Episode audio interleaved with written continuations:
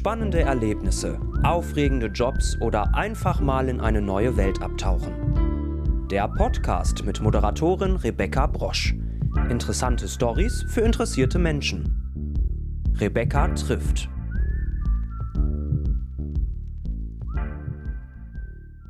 Hallo und herzlich willkommen zur 25. Episode von Rebecca trifft. Heute habe ich die ehemalige Skirennläuferin Hilde Gerg zu Gast. Schön, dass du heute hier bist. Ja, hallo Rebecca, danke für die Einladung. Ich freue mich jetzt sehr auf den Talk mit dir. ich mich auch. Du hast ja von ähm, 1997 bis 2005 insgesamt sechs olympische und WM-Medaillen geholt, 20 Weltcupsiege erreicht und warst bei den Olympischen Winterspielen 2002 Fahnenträgerin der deutschen Delegation. Äh, man könnte also sagen, du warst eine der erfolgreichsten alpinen Skifahrerinnen der Welt. Hm, wie sah denn dein Alltag damals aus als Leistungssportlerin? Also wirklich jeden Tag Training und äh, die ganze Zeit auf der Piste quasi?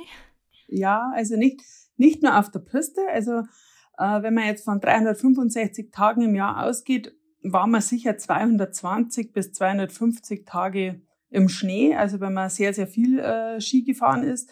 Das kann man sich jetzt so vorstellen, dass man ungefähr bis April eigentlich ähm, Skifahrt und da äh, die Rennen bis Ende März, vielleicht nochmal Anfang April die deutschen Meisterschaften dann auch sind.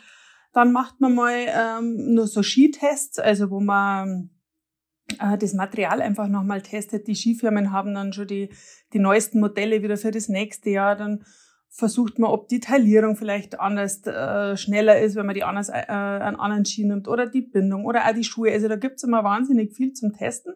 Und dann macht man vielleicht mal zwei Wochen Urlaub und dann geht's tatsächlich schon wieder mit dem Sommerprogramm los. Und das heißt quasi, dass man sehr, sehr viel Kondition trainiert, über Ausdauer, über Kraft, auch sehr, sehr viel Koordination, also Gleichgewicht. Auch Turnen ist bei unserem Programm gestanden, was ja für die Sturzprophylaxe eigentlich äh, total wichtig ist. Und dann natürlich Kraft, Kraft, Ausdauer von Armen über die Beine, Bauch und Rücken, also da hat man wirklich immer ein sehr straffes Programm. Und der Tag an sich hat quasi so ausgeschaut, dass man ähm, morgens eine Einheit ähm, mit, mit Training äh, absolviert, dann vielleicht einmal noch äh, Physio oder Massage oder halt natürlich Mittagessen. Und äh, am Nachmittag so gegen vier bis sechs, halb sieben haben wir dann nochmal eine Einheit. Äh, das ist so das Sommerprogramm. Oder man, man macht am Wochenende mal so wirklich so ganz lange Ausdauereinheiten. Das heißt, dass man mal sechs Stunden am Rad sitzt oder eben einmal acht bis zehn Stunden am Berg geht. Das sind dann so diese Grundlagen-Ausdauereinheiten. Also man hat da wirklich im Sommer fast mehr zu tun wie im Winter, weil im Winter macht man ja zumindest das, was einem wirklich Spaß macht, das ist das Skifahren. Ja, das wollte ich nämlich gerade fragen, aber es macht doch wahrscheinlich mehr Spaß, wenn man dann auch im Schnee ist und äh, Ski fährt, oder? Also definitiv. Also man kommt ja natürlich als, als Kind zu dem Sport, weil man gerne Ski fährt und, und weil man da ja auch irgendwo talentiert dafür ist. Und wenn es dann äh, im Sommer oder bei dem ja, Ausgleichstraining oder Konditraining, das man einfach zwangsläufig braucht, dass man halt athletischer äh, Skifahren kann mit mehr Kraft und, und auch, dass man, dass man nicht müde wird in den letzten Toren, da kommt eben dann dieses äh, Training noch dazu und das ist nicht jedermanns Sache. Da hat halt nicht jeder die gleichen Stärken, muss man auch jetzt nicht unbedingt haben, aber irgendwann äh, gehört das halt genau so trainiert, wie man halt Skifahren selbst auch trainiert. Das ist dann so, ja. Ja, ich stelle mir das ähm, mit wahnsinnig viel Disziplin verbunden vor. Also Wahnsinn, auch wenn du sagst, so sechs Stunden auf dem Fahrrad sitzen oder so, das stelle ich mir sehr, sehr hart vor. Aber gut, äh, in jedem Job muss man ja auch durch gewisse Sachen durch einfach. Genau, das stimmt.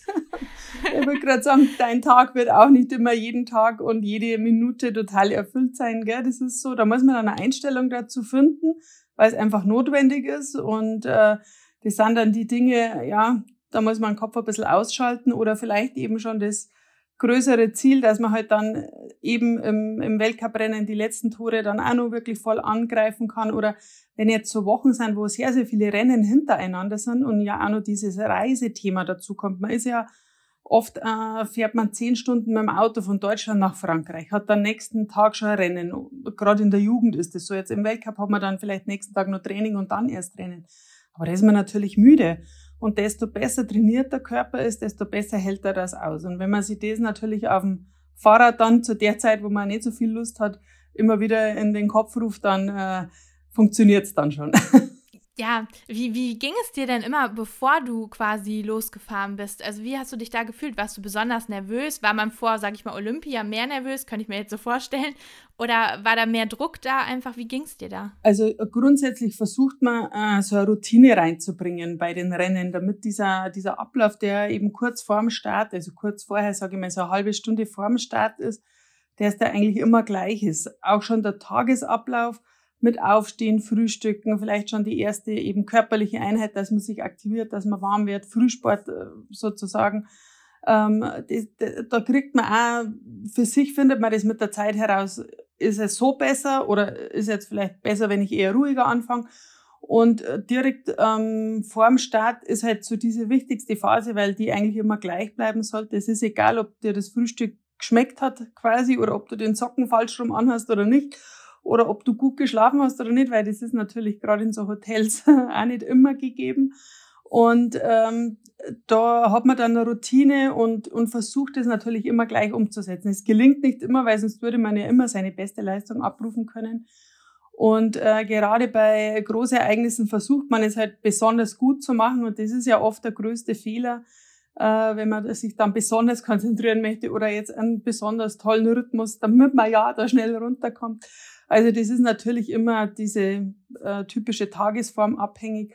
Aber ich habe schon pro probiert eigentlich, dass ich äh, jedes Rennen gleich angehe, dass ich da so meinen Rhythmus habe, äh, mich warm mache, auch mental drauf einstelle. Ich bin ja dann zum Schluss sehr viel Abfahrt und, und Super-G gefahren. Da hat man das Thema mit der Geschwindigkeit noch dabei.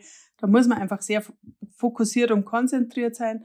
Und äh, auch das ist ein Training. Also, dass man den Kopf wirklich so trainiert, dass der dann auch bereit ist, wenn es heißt, so, du hast jetzt noch 30 Sekunden, dann äh, geht die Schranke auf und dann 10 Sekunden, jetzt kannst du starten. Und das ist, ähm, ja, wenn man da Freude dran hat, dann ist ja das super, wenn man dann endlich seine Dinge auf die Piste zaubern darf. Aber eben die Nervosität, die kann einen schon manchmal sehr, sehr ähm, hemmen. Das ist äh, definitiv auch ein Thema, ja. Ja, das kann ich mir gut vorstellen. Vor allen Dingen, weil man ja dann immer noch angespannter wird. Man versucht zwar irgendwie loszulassen und zu sagen, es ist ja alles gut, aber trotzdem wird man ja immer angespannter. Das kann ich mir sehr gut vorstellen. Mhm. Jetzt bist du ja seit einiger Zeit keine aktive Sportlerin mehr. Äh, für viele Sportler kommt ja dann irgendwann so altersbedingt das Ende. Bei dir war es ja deutlich dramatischer. Ähm, du musstest äh, im November 2005, also mit gerade mal 30 Jahren, wegen einer schweren Verletzung ähm, deinen Rücktritt verkünden. Ist man dann wütend auf das Leben, auf das Schicksal und fragt sich irgendwie, warum ich? Oder wie hast du dich damals gefühlt? Das war, ähm, das ist richtig, dass ich da aufhören musste äh, das war 2005 im November, also kurz bevor die ersten Rennen äh, dieser Saison 2005, 2006 äh, gestartet hätten oder wären. Ähm, und 2006 wären noch Olympische Spiele in Turin gewesen. Und nach dieser Saison hätte ich meine Karriere sowieso beendet. Also ich wollte, also ich hätte keine weitere Saison mehr dran gehängt. Äh, ich habe mir im Sommer eben schon immer gefreut, Gott sei Dank keinen Kraftraum mehr. Das ist jetzt das letzte Mal, dass ich das machen muss, so quasi. Und keine langen Radeinheiten mehr und, und, und. Und es war natürlich im Moment, durch das, dass ich mich auch noch verletzt habe, ähm, schon sehr frustrierend, weil man mit dem natürlich nicht rechnet. Äh, Gott sei Dank ja auch nicht immer sich denkt, da kann man stürzen. Und, ähm, und das musste man natürlich verarbeiten. Aber es war jetzt nicht so, ähm, dass es eine Verletzung war, äh, wo man sagt, da kann man gar nicht mehr zurückkommen. Also wenn mir das jetzt fünf Jahre früher passiert wäre, ähm, hätte ich es, denke ich, auch nochmal versucht. Es war schon eine sehr schwere Verletzung mit hinterem Kreuzband und Knorpelschaden und, und Schienbeinkopf gebrochen. Also das hätte auch sicher längere Zeit gedauert, bis man da wieder auf einem guten Level gewesen wäre aber eben mit dem Hintergedanken, dass ich eh aufhören wollte, dass, also ich hätte nie mehr eine konsequente Reha gemacht, weil ich da einfach keine Lust mehr drauf habe. Man merkt dann dieses Feuer, dieses, ah, man brennt für irgendwas total und man möchte da wieder rankommen, das hätte ich da jetzt nicht mehr gehabt. Und das war jetzt schon äh, so, dass der Zeitpunkt frustrierend war vor den Olympischen Spielen, aber im Großen und Ganzen äh, wollte ich ja eh nicht mehr in Anführungszeichen. Ich wäre halt diese 20 Rennen noch gerne gefahren, so ungefähr, aber dann wäre eh Schluss gewesen. Also ein bisschen früher Schluss. Klar, für Olympia ist es natürlich, kann ich mir vorstellen, sehr schade, weil das würde man wahrscheinlich dann sehr gerne noch mitnehmen, so in der Karriere. Aber Äh, gut, das ist, ähm, du bist ja dann auch von 2006 bis 2012 noch Co-Moderatorin äh, bei Skiübertragung beim ZDF gewesen. Mhm, wie war das denn? Also ich kann es mir ja dann auf der einen Art schön vorstellen, dass man irgendwie mit äh, generell Wintersport noch was zu tun hat, aber gleichzeitig vielleicht dann auch schwer, wenn du dann siehst, äh, da sind noch Leute, die können das jetzt vielleicht noch ausüben und du musst es halt vorher aufhören. Das war ja dann auch genauso die Zeit. Hm, wie war das für dich? War das eher leichter oder eher schwerer? Also es war ähm, für mich schon recht schön, dass ich eigentlich wusste, ich, ich kann äh, im Anschluss beim ZDF äh, arbeiten. Da sind vorher schon ähm, mal Gespräche äh, gewesen und auch von meiner Seite, wo ich mir gedacht habe, ja, das kann ich mir eigentlich sehr gut vorstellen, das würde ich gerne machen. Und äh, dann ist es natürlich früher gekommen. Ähm, ja, die Gedanken waren bei mir genauso, wie du das jetzt beschrieben hast. Gerade jetzt die Saison, die ich ja selbst gerne noch ähm, aktiv am Start gewesen wäre, die war auf der einen Seite natürlich schwierig, ähm, äh, sich da genau mit dem Thema wieder zu befassen, auch das zu lernen, wie, äh, was muss ich äh, bereit haben, wenn ich co-moderiere, was darf ich sagen, was darf ich nicht sagen, wie muss ich sprechen, wie muss ich mich ausdrücken. Ähm, auf der anderen Seite war es natürlich auch so, ich hatte die Chance, an bestimmte Wettkampforte ähm, trotzdem noch hinzureisen, das ja auch irgendwo im Plan war. Ansonsten wäre ich einfach nur zu Hause gesessen und hätte Rennen vom Fernsehen verfolgt. Und ähm, ich war halt dann trotz alledem auch bei den Olympischen Spielen dabei, zwar auf der Medienseite und nicht ähm, im, äh, im aktiven äh, Rahmen. Äh, und das war auch bei dem auch gerade die Abfahrt und den Super-G, den hatten wir in der Übertragung. Und das war natürlich schon sehr schwer, dass man sich da konzentriert, total emotionslos oder halt so viel Emotion zeigen wie nötig, aber es halt nicht zu übertreiben. Und da habe ich dann schon die Kopfhörer runtergetan nach dem äh, Kommentieren und, und habe ein bisschen in mich hineingeweint, weil äh, ich mir da eben dachte, Mensch, die, die Piste, die wäre perfekt gewesen, der Schnee, ähm, die, die Skimarke, die ich damals gefahren habe, die haben da super Ergebnisse erzielt. Also dann weiß man, da hätte man jetzt einfach Material her auch eine gute Chance gehabt. Aber ob man dann letztendlich eine Medaille gewinnt oder vierter, fünfter wird, das weiß man natürlich nicht. Aber halt einfach um diese Chance beraubt zu sein, das hat mir in dem Moment schon, schon wehgetan, das gebe ich ganz ehrlich zu. Auf der anderen Seite war ich total dankbar, dass ich trotzdem dabei war und äh, auch mal die andere Seite gesehen habe. Weil da, wenn ich als Aktive nämlich früher schon mal diese Medienseite vielleicht ähm, mehr so erlebt hätte, da hätte ich das ein oder andere Interview leichter oder ähm, ja, hätte da meine Zeit eher mal kurz ähm, unterbrochen von einem Training oder von einer Ruhephase, damit die einfach auch ihre Arbeit weitermachen können. Also das, ähm, das war schon ein super guter Einblick, den ich nicht mehr missen möchte. Kann ich mir vorstellen. Ist ja auch total interessant, das mal von der anderen Perspektive einfach aus zu sehen. Aber ich kann es mir auch schwer vorstellen. Also ich kann mir das sehr gut vorstellen, wenn man dann sieht, man hätte vielleicht Chancen gehabt und man weiß ja nie, was jetzt gekommen wäre, wenn, ne? Ja, klar, dass man sich das fragt, kann ich mir sehr gut vorstellen. Mm, jetzt hast du ja im letzten Jahr ein Buch rausgebracht äh, der Slalom meines Lebens. Darin sprichst du ja über deine sportlichen Anfänge, deine Erfolge, aber halt auch über Schicksalsschläge ganz privat, ähm, wie zum Beispiel dann den plötzlichen Tod deines Mannes, der auch dein Trainer und Vater deiner zwei Kinder war. Ähm, magst du uns vielleicht mal erzählen, warum du dieses Buch genau jetzt, sage ich mal, geschrieben hast und warum du auch so private Einblicke gegeben hast? Also warum es eigentlich genau jetzt ähm, passiert ist, weiß ich nicht. Also wenn man von passiert äh, sprechen kann. Ähm, vielleicht hat sogar auch was mit Corona zu tun, weil ähm, der, der Taufik, der es ja sehr, sehr toll geschrieben hat, also wirklich, es lässt sich auch so schön lesen. Also die, ich habe mich da mal auf dieses Abenteuerbuch eingelassen, eigentlich auch auf einer, auf einer Frage von Taufik basierend, ob ich mir vorstellen könnte, dass er ein Buch, eine Biografie über mich schreibt. Hm, dann habe ich gesagt, ja, eigentlich grundsätzlich könnte ich mir das schon vorstellen, da, da würde uns schon was einfallen.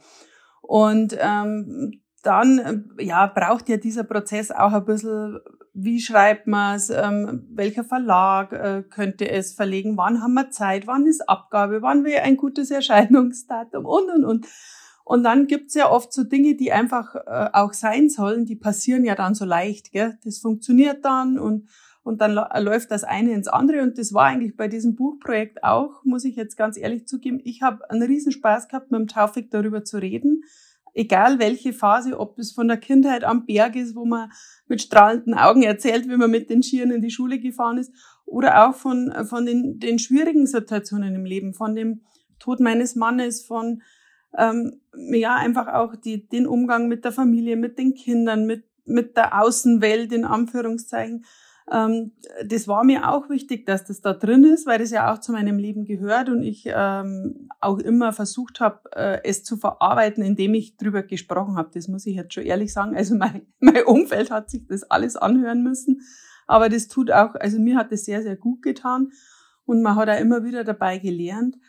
Und äh, ich muss sagen, jetzt, wenn das Buch ist ja doch jetzt schon gute zwei Monate eigentlich am Markt und die ersten Rückmeldungen kommen, viele auch aus dem privaten Umfeld, aus dem Umfeld auch meiner Eltern, die äh, da am Berg ihre Hütte hatten, äh, die alle sehr begeistert sind und, und die meisten, die zurückschreiben, die schreiben, es lässt sich so schön lesen, ich habe es in zwei Tagen durchgelesen, ich war gefesselt.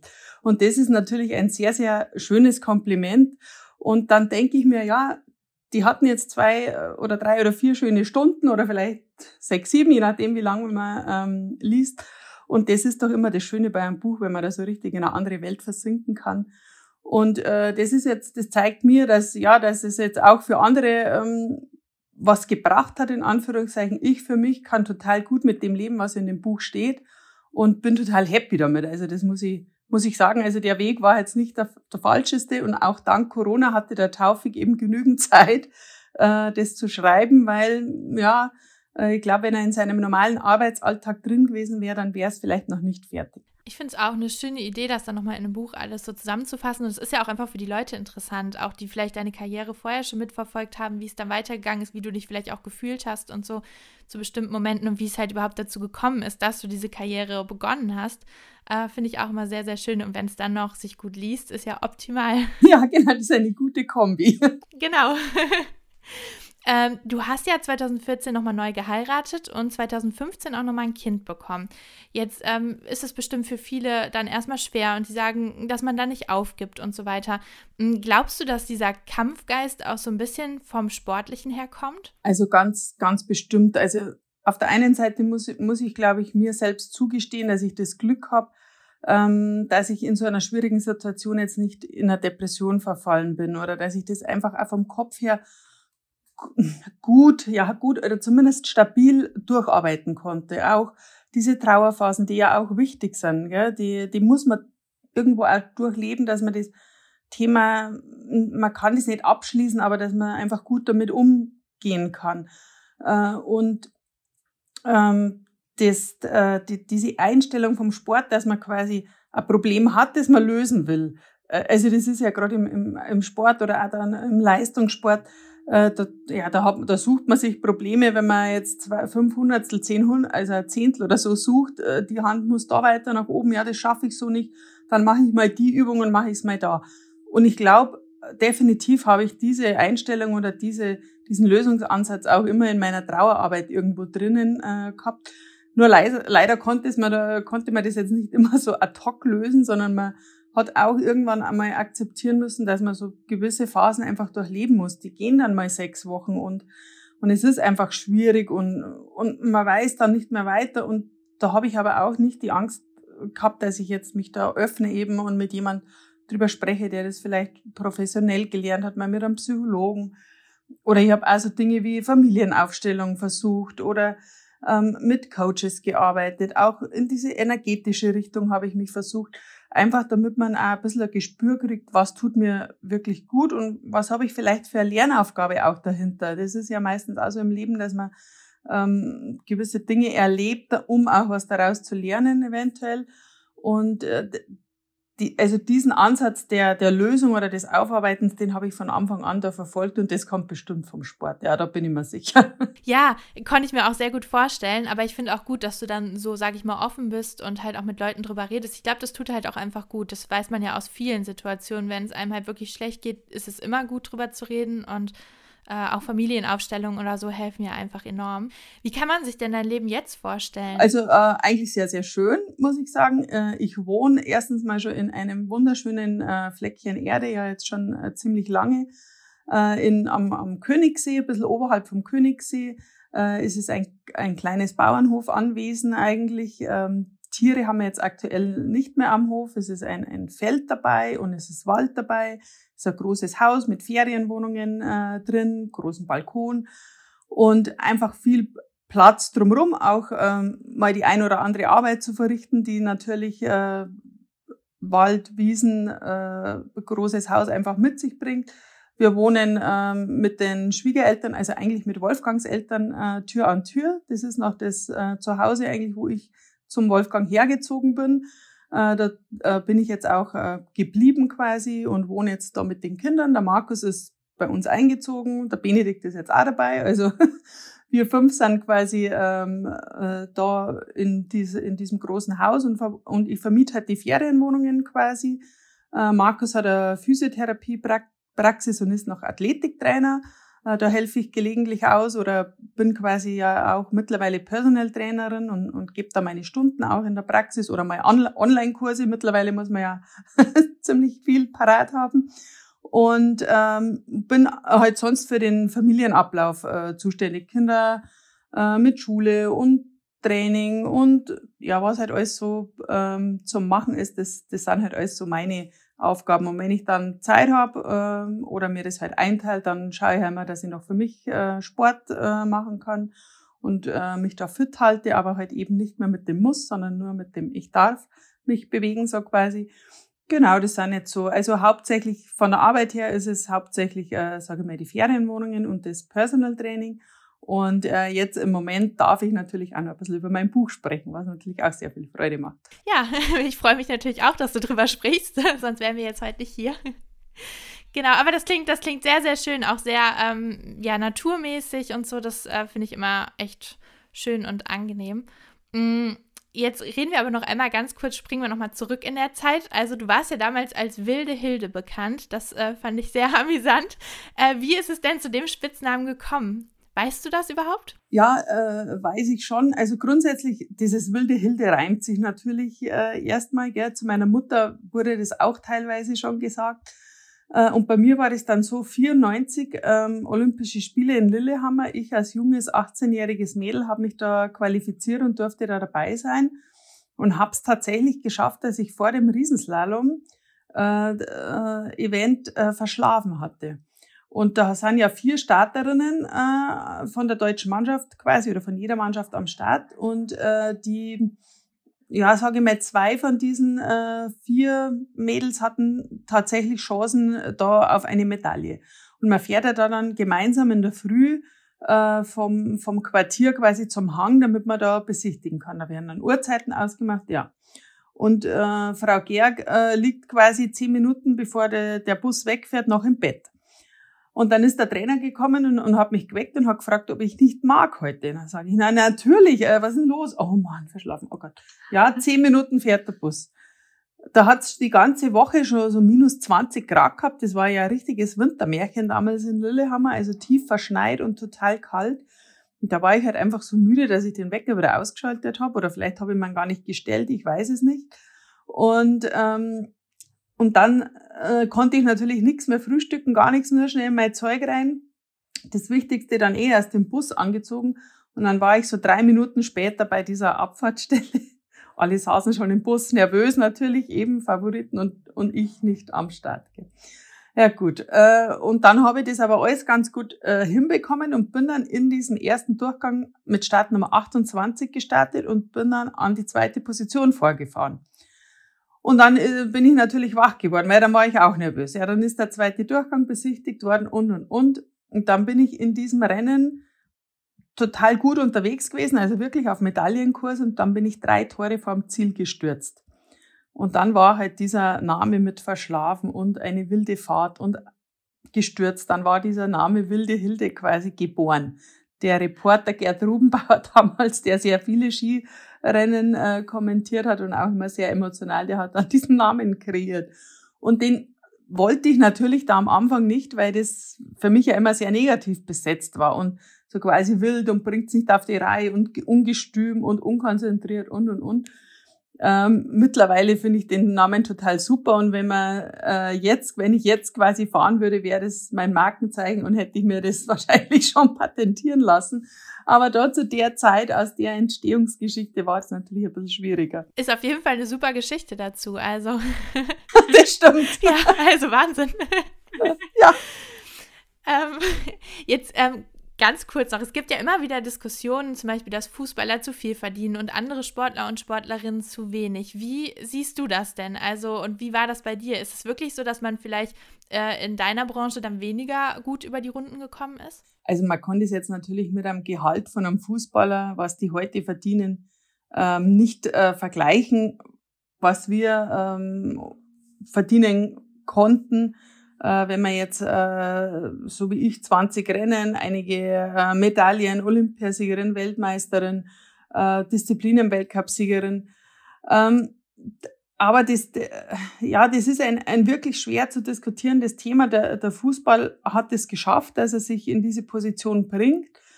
Ähm, Im Wintersport war es, glaube ich, eine Zeit lang wirklich der Biathlon, der diese Fernsehpräsenz hatte, wo man, wo man auch wirklich Sponsoren dann auch äh, gewinnen äh, konnte, damit man, äh, weil man sich da gut präsentieren kann. Es, es hängt halt immer alles auch mit dieser, mit dieser Werbefläche zusammen, die, mit diesem Wert, den man, den der Sportler dem, den Sponsor bieten kann. Und da muss man halt sagen, da ist jetzt der Fußball natürlich wahnsinnig äh, präsent und, und, ähm, und die haben da, durch das, dass die eine ganze Mannschaft vermarkten, dass die äh, Stadien füllen, dass da, die haben, die erreichen auch wahnsinnig viele Menschen. Das muss man jetzt auch sagen.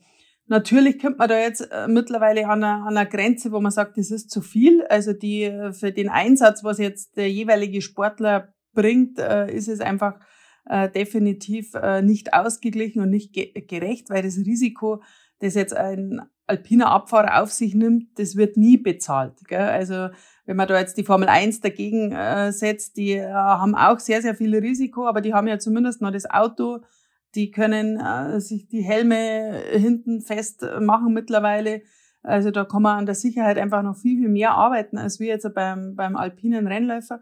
Aber es wird äh, niemals jemand einsteigen, äh, um dieses, diesen Sport zu sponsern, der damit am Ende äh, die Rennläufer so viel verdienen wie jetzt äh, Formel 1-Fahrer oder, oder Fußballer diese Ungerechtigkeit in Anführungszeichen, die, die wird man wahrscheinlich immer, immer irgendwie haben. Ich muss für mich sagen, ich habe den Sport gemacht, weil ich ihn geliebt habe und durfte nebenbei noch Geld damit verdienen und durfte es als Beruf ausüben. Das muss ich auch immer äh, schon so herausstellen. Natürlich, wenn man mal so weit ist, möchte man natürlich auch das Bestmögliche daraus schöpfen. Das ist auch klar, den, den, den Gegenwert haben. Äh, ich für mich äh, kann sagen, ich habe gut damit gelebt zu meiner Zeit. Äh, ich würde mich jetzt nicht beschweren. Also ich kann immer noch sehr, sehr gut leben mit dem Geld, was ich mir damals verdient habe. Man kann ja auch da dann noch einfach weiter damit arbeiten und äh, habe auf jeden Fall eine super Basis geschaffen, um dann ins spätere Berufsleben einzusteigen. Ja, das ist auf jeden Fall äh, gut zu hören und das ist halt einfach mal eine Diskussion und ich äh, mich hat einfach mal deine Meinung dazu interessiert. Äh, ich glaube, wie du schon gesagt hast, man kann es wahrscheinlich nicht ändern. Es wird sich auch in ein paar Jahren nicht geändert haben. Aber es ist ja immer mal gut, so den Blickwinkel ähm, einfach mal darauf zu richten. Mm, jetzt sind wir schon am Schluss des heutigen Podcasts angekommen, bei meiner Schlussfrage, die ich ja jedem meiner Gäste stelle. Wenn wir mal einen Tag zusammen verbringen würden, was würden wir denn deiner Meinung nach dann machen? Also da gibt es zwei Varianten. Einmal natürlich, dass wir Skifahren gehen. Kannst du denn Skifahren? Nein, ich habe tatsächlich noch nie auf Skiern gestanden. Ich war auch noch nie im Skiurlaub. Nee. Ja, dann wäre, dann müssten wir ja fast Variante 1 wählen. Oder wir äh, fliegen einfach irgendwo an einen total coolen Strand und äh, lassen es uns da mal ein paar Tage gut gehen, weil wir könnten, glaube ich, noch ewig quatschen. Ja, das glaube ich auch. also am Strand liegen kann ich auf jeden Fall. Gut. Quatschen auch. ja, also das ist auf jeden Fall gebongt, einer von den Alternativen. Das finde ich super. Halten wir Super so fest. Gut. danke auf jeden Fall, dass du äh, heute in meinem Podcast warst. Es hat sehr viel Spaß mit dir gemacht und äh, danke für das nette Gespräch. Ja, ich sage danke, Rebecca, und ähm, ja, dir auch weiterhin viel Spaß und viel Glück mit deinem Podcast. Dankeschön. Ciao. Ciao.